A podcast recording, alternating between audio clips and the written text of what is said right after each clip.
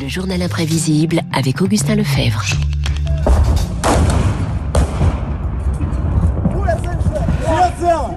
Le journal imprévisible. Bonjour Augustin Lefebvre. Bonjour Fabrice, bonjour à tous. Alors ce qu'on entend ce sont les combats dans Kharkiv, la deuxième ville d'Ukraine. C'était ce week-end. Les troupes russes qui vont également tenter de prendre Kiev, la capitale. Faire la guerre aujourd'hui, c'est notamment se concentrer sur les cités. Et l'histoire permet d'éclairer l'actualité. Les villes, lieux de pouvoir, ont toujours été des cibles, on les assiégeait. Mais au XXe siècle, elles sont devenues des champs de bataille. Deux exemples permettent de comprendre les spécificités de ces combats asymétriques. Je voulais contrôler la vodka en un point précis, une ville en particulier. C'est Adolf Hitler qui parle. Elle porte le nom de Staline, mais ce n'est pas pour ça que nous y allons. Elle aurait pu avoir un autre nom. Fin 1942, bataille de Russie. La sixième armée nazie fait face à l'armée rouge. Après les tranchées de la Première Guerre mondiale, la seconde se joue en partie dans les villes, parmi elles Stalingrad.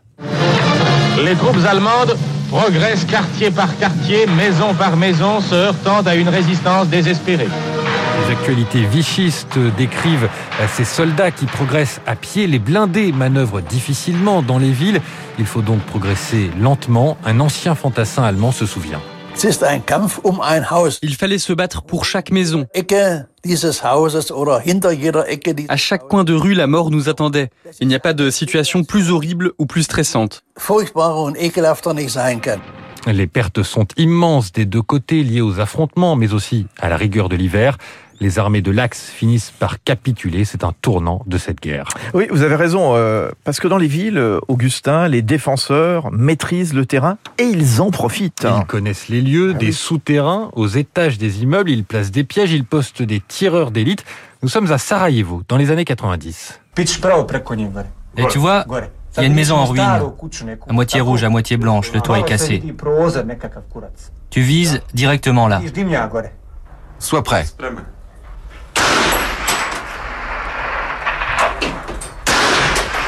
Les snipers bosniaques traquent leurs ennemis serbes et au milieu, les civils. C'est une autre spécificité de ces combats urbains. Il faut composer avec ceux qui ne combattent pas. En théorie, ils sont protégés par le droit de la guerre. En pratique, terrassés à genoux sur le macadam en plein cœur de Sarajevo, à 200 mètres du palais présidentiel. Trois morts en tout, selon un premier bilan, et 35 blessés. Cette matinée de lundi leur avait semblé plus calme. Ils étaient venus à la Banque nationale toucher leur pension. Ils savaient qu'ils risquaient leur vie. L'obus de mortier est tombé juste devant la banque. Plus de 5000 civils sont tués au cours du siège de Sarajevo. Pour limiter les dommages collatéraux, l'industrie de l'armement met au point des dispositifs de haute technologie pour atteindre des cibles précises. Visée laser, missiles à guidage GPS, explosifs à souffle limité. Mais dans les combats urbains, ces armes modernes côtoient les méthodes les plus anciennes d'un autre temps. En 1995, les casques bleus français ont dû reprendre le pont de Verbania. Le général François Lecointre, devenu ensuite chef d'état-major des armées, se souvient. Le moment très précis où je mesure de façon ultime ce que ça va être, c'est au moment où on donne l'ordre de mettre les baïonnettes au canon. Brutalement, euh, on se retrouve rattrapé par ce qui est de plus extrême dans le combat. Le corps à corps. Euh, le général Lecointre. Et, et après l'engagement dans les Balkans, Augustin, l'état-major français estime qu'il devient nécessaire de mieux former ses troupes au combat urbain. Et pour cela, elle crée le SANSUB au milieu des années 2000, le centre d'entraînement aux actions en zone urbaine.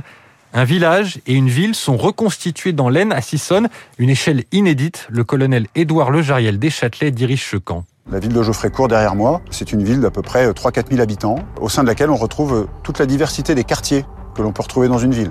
La zone pavillonnaire, le centre-ville, un quartier historique, une zone ferroviaire, une gare, une zone moderne avec ses grands ensembles, ses grands immeubles et une zone industrielle. Parce que il nous semble important de pouvoir justement balayer tout le spectre de ce que représente la ville. Une zone d'entraînement dans laquelle euh, des soldats de toute l'Europe viennent s'entraîner pour être prêts si une intervention commune s'avérait un jour nécessaire. Au bâtiment de droite, là, on voit juste le canon qui dépasse.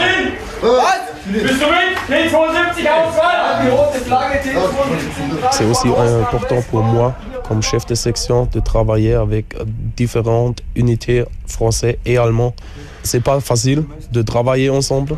Mais pour ça, on est ici. Des soldats qui apprennent donc les spécificités du combat urbain, des configurations qui se répètent à Stalingrad et Sarajevo, mais aussi à Hue au Vietnam, à Alep en Syrie, à Fallujah en Irak ou à Grozny en Tchétchénie.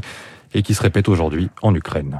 Augustin Lefebvre, des noms symboliques, en effet, Grosny, Alep et aujourd'hui euh, Kiev. Merci beaucoup. Il est 8h05 dans un instant sur Radio Classique. Quel sera l'impact pour la Russie si les Européens se mettent d'accord pour bloquer SWIFT, le système interbancaire Rendez-vous avec Pierre.